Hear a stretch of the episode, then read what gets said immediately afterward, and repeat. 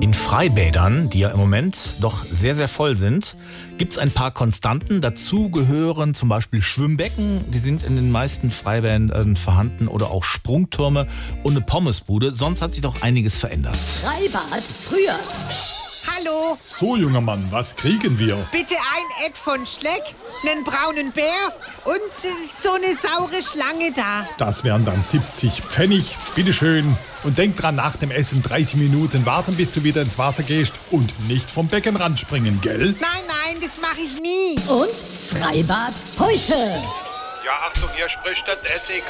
Bitte keine halbautomatischen Waffen oder Schwerter mit ins Wasser nehmen. Ihr geht damit unter, ja? Und keine ganzen Rinder auf der Wiese grillen. Und an den Herren da mit der Kühlschrank großen Soundbox. Macht es leiser.